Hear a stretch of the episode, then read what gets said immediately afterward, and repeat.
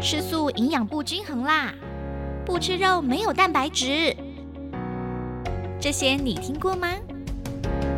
别停留在古老的都市传说了，《全职妈咪营养笔记》节目将请专业的营养师来为您打破素食迷思，带您认识全植物、全食物的营养新知，打造全家人的健康好体质。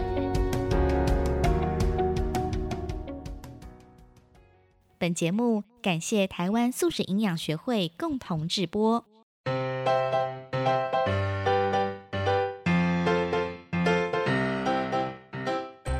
收听《全职妈咪营养笔记》，我是频道主理人善意。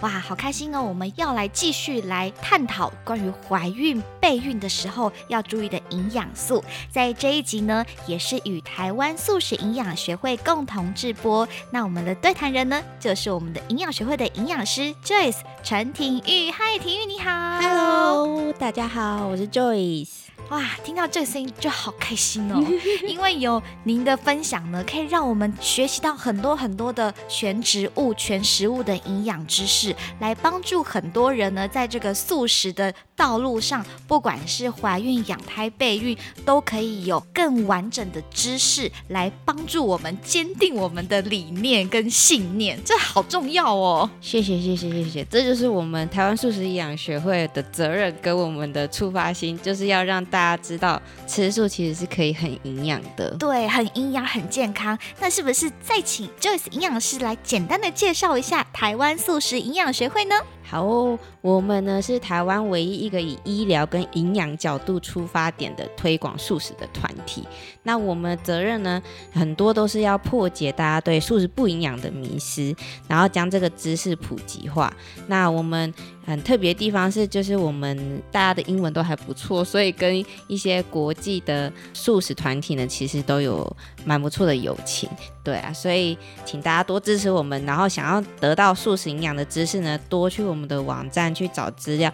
呃，我们的资料都是有非常多的科学佐证的。是，我觉得我们这次可以邀请到台湾素食营养学会来共同做这个节目啊，有一个很大的重点就是，很多人对于营养的知识可能是来自于左邻右舍啊，或者是来自于电视上。可是我们有时候真的不得不说，很多电视上的这个营养资讯背后呢，可能是有一些厂商在用它的产品来 push 这些营养资讯在里面。所以其实有时候这个营养资讯可能是有一些利益某一些厂商，所以想要邀请台湾素食营养学会，就是我们希望可以用一个比较中立的方式来认识这个营养学，然后来认识全植物营养到底对人体有什么样新的研究结果，或者是新的研究理论。像是刚刚 Joyce 营养师有讲到说，现在我们营养学会跟很多的国际上的这个营养组织或者是医学组织有共同的合作，是友好的伙伴。没错，是研究上友好的伙伴，然后推广上也是非常好的朋友。真的觉得太棒了，所以听我们这个节目呢，希望也可以帮助到很多于对于全植物营养、素食营养到底健不健康，到底适不适合我们的人体，都可以透过这个节目一起来了解，一起来深入的探讨跟研究。那在这期节目当中呢，我们就要来聊聊有关于备孕，像我们前面的备孕有讲到很重要的，第一个是叶酸。是可以让宝宝在怀孕初期的时候，在发展这个神经管的时候，是一个很重要的营养素。然后还有讲到维生素 D 三，它可以帮助我们的钙质吸收，还有它是讲到说我们身体有很多的这个荷尔蒙的受气，然后需要 D 三来帮助我们开启整个的神经的发展。然后前面呢还有讲到 B 十二。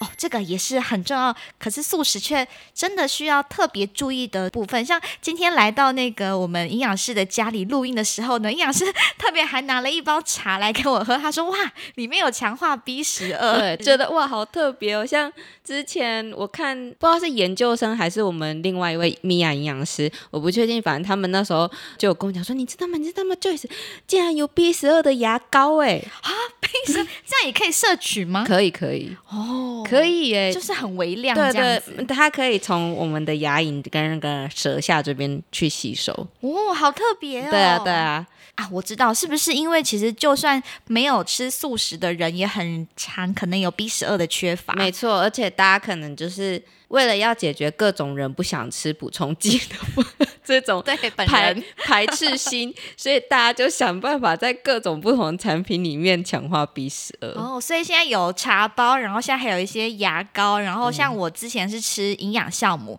然后还有一些植物奶也有。对啊，所以其实这方面的资讯，如果大家有常去关注的话，是方法很多的。是是嗯是，嗯所以不要再说素食不适合人体，好像某些营养素取得不到，其实不会。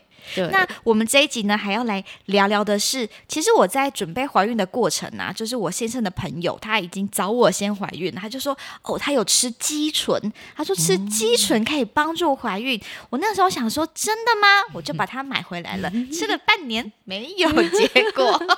哎，想了解一下，就是鸡醇是什么样的营养素啊？嗯，肌醇呢，它叫做维生素 B 八嘛，然后它的英文叫做 myoinositol，然后它是水溶性的，但是它常常在身体里面会跟脂质串在一起，所以串在一起的话，它就可能不是完全水溶性的。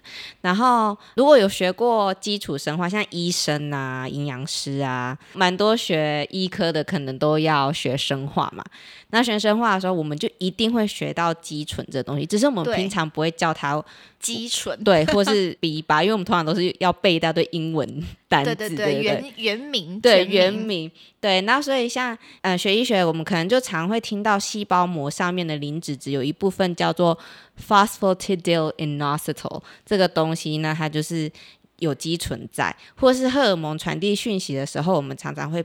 背到 PIP two 跟 IP 三这些是传递讯息的物质，那它也是肌醇、哦呃所构成的。所以，我们身体的细胞上面有非常非常多由肌醇组成的这个元素，哎，对，蛮多的，可是它不是一个必须维生素。为什么呢？因为你身体其实你没有一定要从食物中摄取，就是你知道有时候我们常常讲说这个东西是必须脂肪酸、必须呃维生素什么什么的，对，但 B 八它不是，因为你可以吃碳水化合物，然后它吃进身体里面后，你身体就会利用碳水化合物自己制造出。哦，B 八 B8 这个元素，对对，所以它没有一定要从食物中摄取到。了解。那 B 八对于怀孕上面是到底有什么帮助啊？因为真的看到很多坊间广告，有很多人说，呃，要怀孕要吃肌醇呢。嗯，哦，肌醇呢，就是我从文献上看了一下，它抓了大概两个重点，一个重点就是呢，它可以增加怀孕的几率，但是它是如何做成的呢？就达到这个增加怀孕几率的，那我等一下会讲到。然后第二个呢是肌醇呢，它竟然跟叶酸也有类似的作用。哦，是不是因为它们都是 B 群家族的？有可能是因为这样子，然后也有可能是因为它在很多代谢里面都会出现，因为它是一个很重要的传递讯息的物质，这样子。嗯，对啊，那我先讲那个增加怀孕几率的这一部分好了。好啊，好啊，嗯大家应该蛮好奇的。对，其实你知道，要不是因为你问我这个问题，我我我就为了这也是去找了很多资料，但我真的觉得非常有趣。嗯，对，然后其实维生素 B 八跟血糖啊，还有滤泡激素跟黄体成长激素 FSH 是滤泡激素嘛，LH 是那个黄体成长激素，这都是在女性卵泡要形成成熟的时候非常重要的两个荷尔蒙。是，那 B 八跟这两个荷尔蒙有很大的关系，嗯，然后所以就变成说它会影响到我们的生殖功能，嗯、然后呢，卵子受精了以后呢，它跟受精卵的分裂也很有关系，所以就是为什么后来大家会很在乎 B 八这个东西，尤其是可能专门做不孕症的医师，可能就特别会关注这个。然后另外就是也有很多女性有那个多囊性卵巢症候群。PCOS 嘛，然后 PCOS 女性就是他们会有很多金钱症候群的症状，然后加上可能经期来的都不是很顺，再就是他们的胰岛素通常是比较高的，然后也有胰岛素阻抗的一些迹象。胰岛素阻抗就是嗯，我解释一下胰岛素阻抗是什么好。好就是你知道我们吃进去食物啊，尤其是碳水化合物比较多的食物，呃，我们身体就会分泌胰岛素。对然后胰岛素你就把它想成是一种钥匙，然后它要去开那个呃细胞的门，然后跟细胞说这些我吃进去的这些碳水化合物它变成血糖了嘛，我要让这些血糖进去细胞里面发挥它们的作用。嗯，所以你很需要胰岛素去配合。可是有时候呢，胰岛素阻抗的人就是吃进去糖类以后，然后他血糖增加了，可是门打不开。，对门打不开，然后他拼命的分泌胰岛素，嗯，拼命的很多钥匙了哦，已经很多钥匙在门口了，可是嗯门还是打不打开。不开。对，然后所以这就叫做胰岛素阻抗。简单来讲是这样啊，对。嗯那呃，胰岛素阻抗呢，会影响月经来的不顺，然后也会减少怀孕的几率。哦，然后，所以肌醇的补充就似乎可以减缓这个胰岛素阻抗的程度，对，就会增加怀孕的几率。所以它是这个原理有一点点是这样子，对。哦，原来是这样子。那如果是这样子的话，我们当怀孕，比如说可能我真的有多囊性的症候群的时候，嗯那我是不是真的应该要补充肌醇？那它有没有什么更好或更天然的来源呢？当然，胰岛素阻抗的部分有很多很好的方法去处理它，就是多吃圆形食物嘛，然后让你的血糖比较稳定，不会上上下下这么的像云霄飞车这样。嗯然后第二个就是多运动，嗯多运动其实是。在研究中，对于嗯你的那个胰岛素敏感性呢是非常有帮助的。嗯所以通常，譬如说你吃完饭了以后，然后你只要去散步哦，不用嗯说什么很激烈的散步运，散步嗯个三十分钟，吃完饭以后嗯去散步个三十分钟，就可以增加你的胰岛素敏感性的。哦，对，所以就其实多囊性卵巢症候群的人，其实生活作息还有饮食正常，对他们来讲非常重要。你觉得你自己已经生活作息很正常，吃的也很好啦，然后都没有办法缓解你这个多囊性卵巢症候群的话，那可能就是还是要去看医生啊，对，去了解一下是不是有其他的问题，对啊。是。那所以是不是自己其实也不需要太主动去补充肌醇？我觉得如果它可以帮助你不用打到那些荷尔蒙排卵针的话，因为它也算是一个相对天然的嘛，对不对？是。因为你就是补充某种营养素，靠你自己身体的力量嗯，去 push，就有点像你吃中药，你 push 它一把，嗯。然后它就会想办法就是恢复一些功能，然后你就比较容易怀孕这样子。对，所以我觉得也没有不好，就是可能也要跟医生讨论吧。是。哎、嗯那像这样子基础的来源是不是都是真的就是要吃那种已经做好的成品这样子来吃？你是说就补充剂？对对，对，肌醇的话，它其实只要是碳水化合物比较高的食物里面都有，哦，像是什么啊？像是水果、豆类、谷类、坚果类。这些都有肌醇。，对对，只是它就会变浓度高高低不太一样。我是没有去细查他们每一个食物的浓度高低，但是我觉得在查到这边的时候，我觉得还蛮有趣的，因为这就表示说，有些人不是就是吃低碳水饮食嘛？对，他如果完全不吃碳水化合物的话，那是不是就表示说他其实营养素都取得不到。就对有一些东西，你知道我们的营养素其实不是就是。你看肌醇这种东西，我们平常是不会讲到它的。对就在这种特殊状况，因为我们今天是要讲备孕嘛，对，然后有些人怀孕困难，所以在某些特殊状况的时候，研究人员跟临床人员可能为了要想办法解决一些比较困难的问题，才会去特别研究某一些营养素，对不对？可是这种东西可能平常一般的人是不用特别去对，是不会缺乏的，对啊不用特别需要的。对，不用特别去补充的。可是问题是，就像我们之前讲过啊，怀孕这种东西就是很难，你就是很难预料你什么时候想要怀孕，对或是你也很难知道，就是说你到底是为什么不能怀孕。对不对？对很有可能你平常的饮食就不均衡，然后导致长期累积起来，导致你现在没有办法怀孕。总而言之，我觉得就是代表说平常的饮食均衡是非常重要的。对对，因为假设说你就是长期都不吃碳水化合物的话，对对，那那那有可能这方面就会影响到。对啊，哦，了解了。所以其实真的是大部分疾病的源头就是从我们的饮食不均衡开始，而我们很多健康的基础也是要从饮食开始。对饮食啊，不止饮食，运动啊，睡眠啊，压力啊，当然年龄也有关系。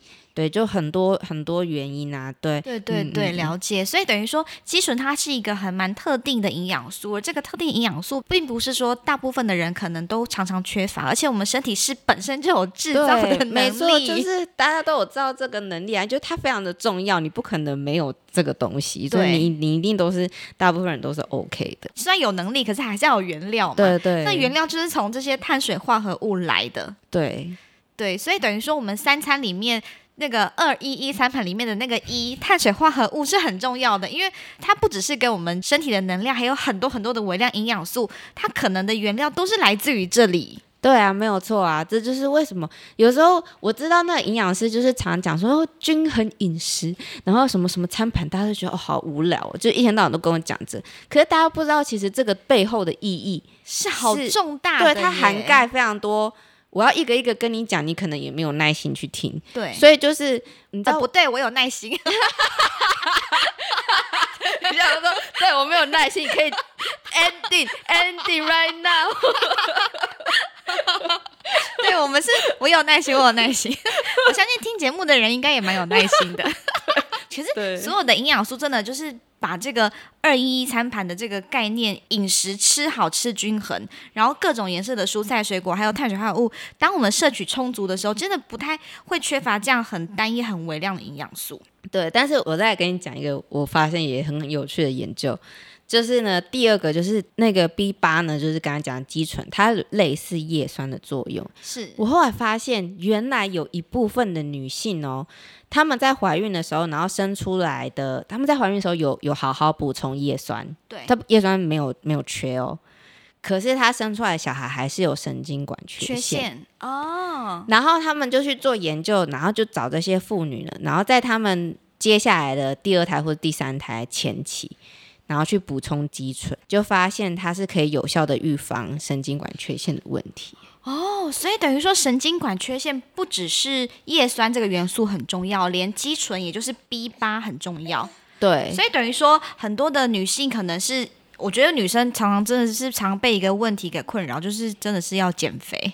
对，女生嘛，不管是生产前还是然后，都会想要维持好身材。然后最近近年来这一两年又开始很流行低碳水或者是减糖。对，等于说我们很多营养素缺乏了之后，发现虽然我可能身体有维持比较好的身形，可是其实有好多营养素我都缺乏，流失掉了。对，就是我真的觉得减肥就是不能乱减肥，营养先营养均衡，然后你就是。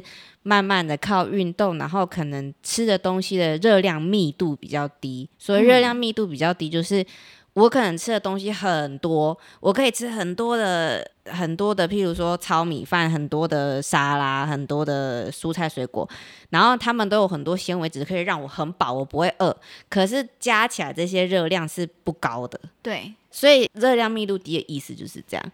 就我可以吃到我所有的营养素，可是我同时热量摄取没有太高，所以可以帮助我减肥。这样是是是，所以这个营养素真的很重要哎。所以其实很多育龄女性在想要怀孕的时候，均衡饮食非常的重要，我们才能有有足够的。像我们在前面的节目有讲到说，叶酸其实虽然有很多补充剂，可是其实非常非常多的蔬菜跟坚果跟豆类都有叶酸。但同样的，其实 B 八也是，当我们摄取足够的时候，我们才有足够的营。养可以帮助我们怀孕，没错没错。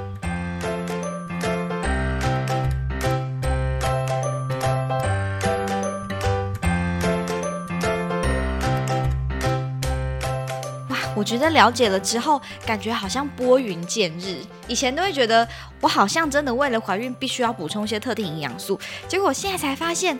只要切记，我们每一餐三餐的饮食都均衡，因为其实有很多人说吃素，吃素就是不均衡，没有吃肉不均衡。我们上一次一开始的时候，好像我我也有讲到说，营养师们对吃素有什么看法嘛？对。然后我不是就说，其实也有很多医疗人员觉得，为什么你要走这么偏？对。为什么这么偏门？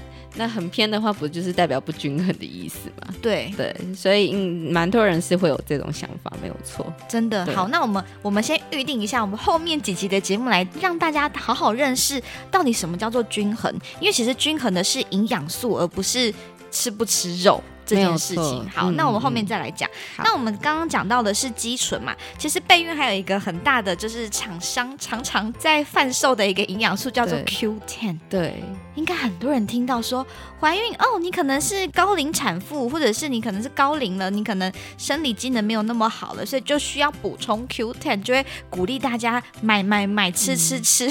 那营养师对于 Q10 的营养素有什么看法呢？Q10 哦，我先来教大家英文一下。好，那个 Q10 它全名叫 coenzyme Q10，所以英文有时候叫做 co Q10。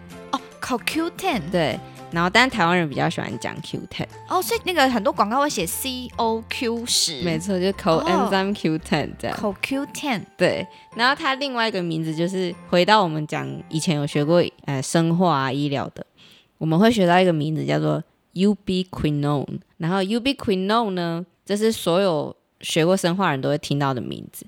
然后呢，英文有一个字，它不是生化的名字哦，它就是一个平常我们讲话会用到的字，只是它比较难，叫做 ubiquitous。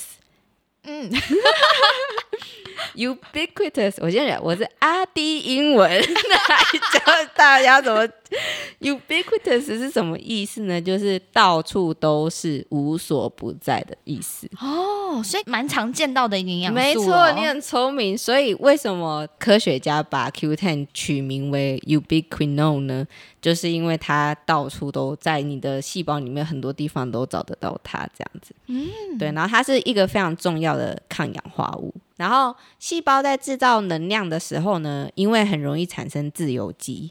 自由基简单来说就是它缺乏了一个电子，然后它就会到处去游移这样，对，它就会去，去你身体里面其他地方去抢别人的电子。嗯，对，然后这个时候呢，你就要需要 CoQ10 去帮忙把这些自由基给处理掉。所以身体的器官呢，就是越需要能量的地方，CoQ10 的含量就会越高。例如说，像你的心脏、肝脏、肾脏，然后还有哪里呢？精子跟卵子。哦，对，对孕育生命的地方，孕育也是很生命需要能量的。对，所以是不是有些人的 CoQ10 比较不足的时候，就可能会导致于他的那边的自由基过度的自由，到处跟人家抢电子来用？的确哦，就是我们随着年龄越来越大，我们的 CoQ10 就会越来越少。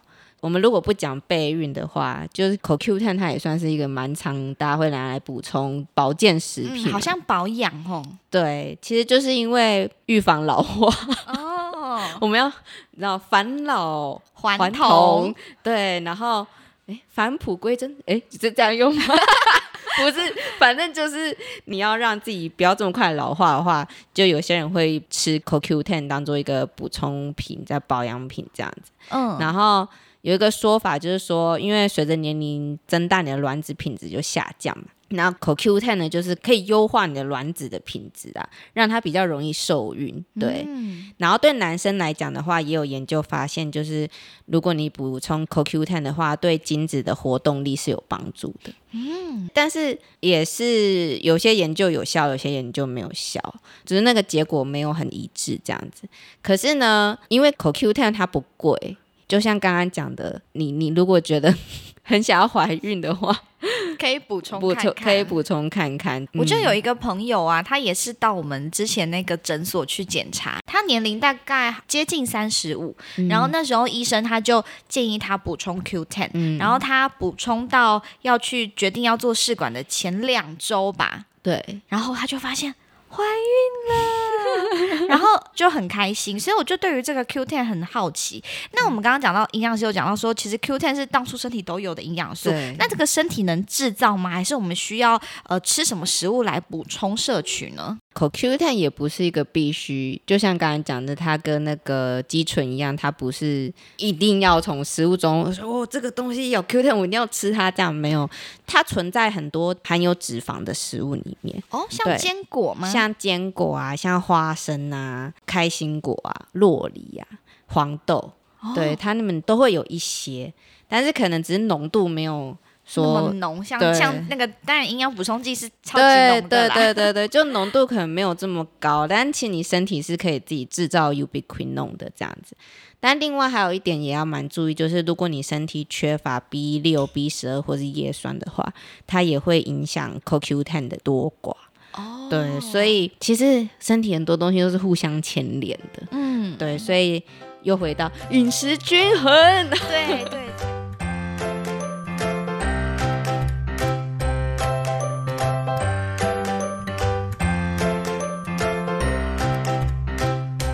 食均衡，不然我们就来这一集先来讲好了。我们讲到其实前面开始讲哦，前面几集啊，讲到叶酸啊，讲到 B 十二啊，嗯讲到 D 三，今天又讲到肌醇，讲到 Q ten，发现其实很多很多很多都是要来自于这个均衡的饮食。嗯那很多人对于均衡的饮食就有纳闷，就会觉得说，均衡饮食不吃肉就是不均衡。嗯嗯嗯，对啊，可是其实到底什么叫做均衡饮食呢？还有我们刚刚讲到的二一一餐盘，均衡饮食的话，它的意思就是说，为什么会有这种二一一餐盘？就是说我们要吃的营养素里面，在哪些食物里面是比较多的，然后营养素又有分，我们需要多跟寡嘛，所以我们才会有分巨量营养素跟微量营养素嘛，对不对？对。那所以像巨量营养素就是像蛋白质啊，还有碳水化合物啊，跟脂质啊，那这一些的话，就是从餐盘里面也可以看出来它的分布性嘛。例如说，像二一一就是一就是蛋白质跟碳水化合物嘛。对对，然后其他的微量营养素，我们就要从蔬菜水果里面中去摄取。对，对，然后所以它是二这样子。那那你就会发现说，你不可能去精算每一个食物，就是说哦，我要吃多少 B 十二，然后然后就算我要吃几片叶子。几，片叶子，呃，没有 B 十二没有在叶子里，但是你知道总而言之，哦我我 豆子类对对对，就是我们到底这些东西就不是这样，所以为了不要让大家这么麻烦去精算，所以就是会衍生出这种盘子的这种概念概念，让大家比较好去用眼睛去看就可以知道这样子。嗯，对，那那个二一里面的二啊，就是那些微量元素的来源嘛。我们是不是一餐要吃一种以上的蔬菜，还是应该要吃各种颜色的蔬菜，还是每一餐都要吃豆类呢？其实大家会有个迷失，会觉得很困难的地方，就是说啊，那我每一餐都要吃的这么丰富，就你那个台湾素食营养学会网站上画那个图颜色超多，我到底是哪有那个时间去准备这么多颜色这么多菜，对，这当然是不可能啊！这只是一个 example，就是一嗯个嗯让大家有概念的。但其实实际上，我们在分析一个人的营养状况的时候，一个人的营养状况是长期累积下来的，他不可能是这一餐。就让你，我靠！我吃的这一餐充满了各种颜色，我从此无敌啪，这样不可能，没对不有对？对，一定是累积下来的。所以说，你一餐没有吃的很好，就是你不要太自责。你要看长期的，比如说你就想说，好、啊，那我这个礼拜，或是哎这个月来有没有 OK，嗯，然后再慢慢就是去放大去看说，哦，那今年如何这样子。对，所以它是一个长期的东西，它并不是一天一天一天的这种，或者一餐一餐一餐的这种。嗯嗯嗯。比如说我一天三餐好了，一天三餐的二一一餐盘应该要怎么样的组成呢？就是首先你一定要有一个碳水化合物的来源嘛，对不对？所以就是一定要有一个多谷类，然后这个多谷类呢，就是早餐的话可以是燕麦啊，对不对？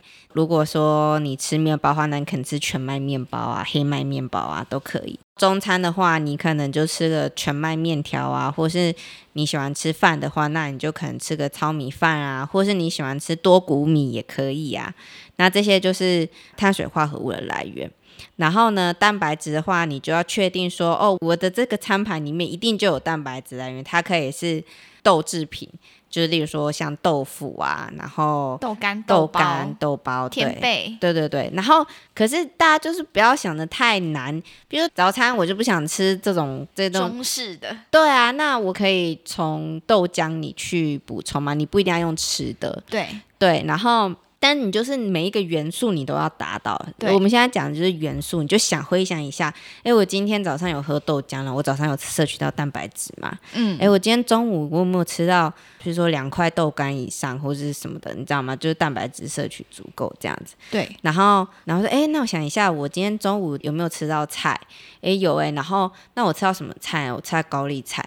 哦，然后如果你营养概念很够的话，那你可能就知道说，哎，高丽菜其实它虽然非常好吃，可是它铁质跟钙质比较少一点。对那我晚上可能要吃一个深绿色蔬菜。可能要换加一个地瓜叶，对或者是一个苋菜，你就不同可以的菜种。没错，你比如说你中午真的就只有吃到高丽菜，没关系啊，你还有你还有晚餐啊你还有晚餐啊。那如果你今天就是高丽菜大餐，中午也晚上也是高，也没关系，你还有明天呢、对对对对，但是你就是要确保你有在注意你的饮食。我觉得均衡是要你去注意你的饮食，你有没有在，你平常在吃什么，而不是说哦每天就是斤斤计较，我这一餐什么颜色全部都要吃到，然后也不是说我只喜欢吃我喜欢吃的东西。对我一个礼拜都高丽菜。对，因为我最喜欢吃高丽菜的时候，一个礼拜都高丽菜，那这样就是也不均衡。对对对对，了解了。所以，我们那个二一里面，我们要很清楚的元素，就是二一里面两个一，一个是碳水化合物，我们可以吃多谷饭、谷豆饭等等的。对，然后还有另外一个一就是蛋白质，像我那时候上那个米娅营养师的课，他就讲到说，他有一个名言，他教大家顺口溜背起来，就是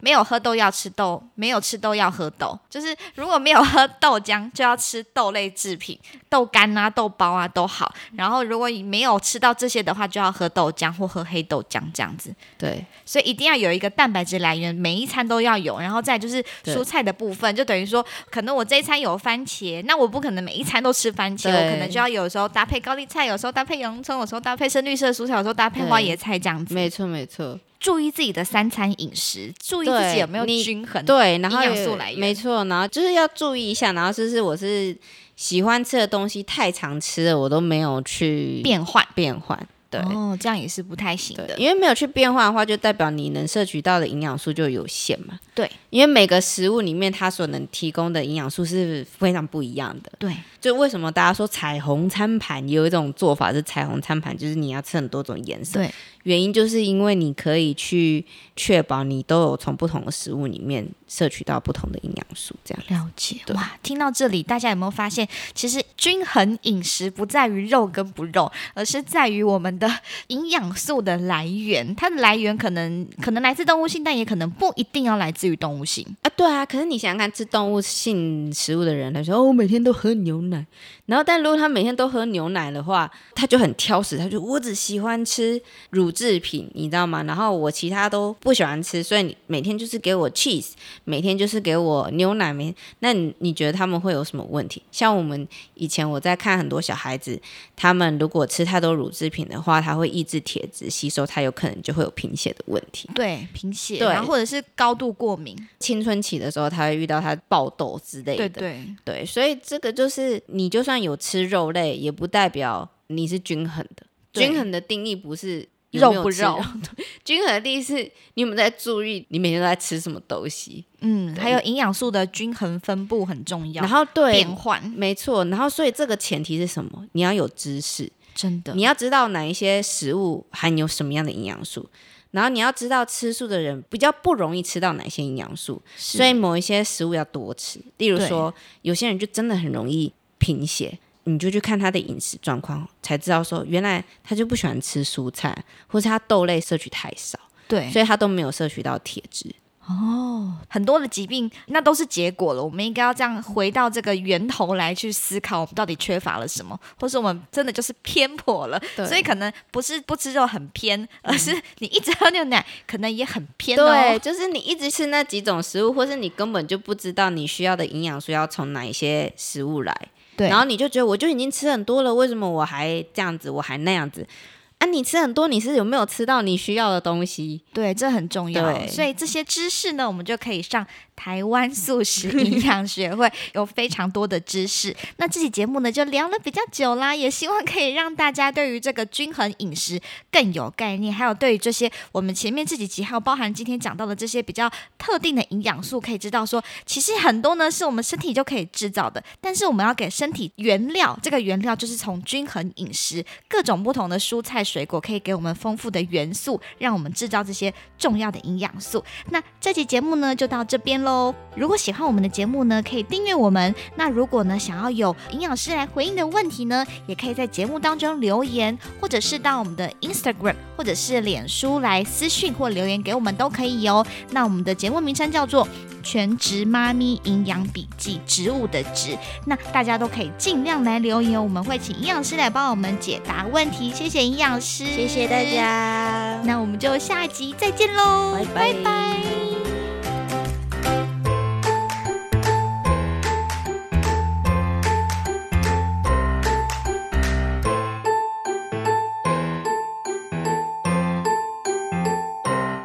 本节目感谢台湾素食营养学会共同制播。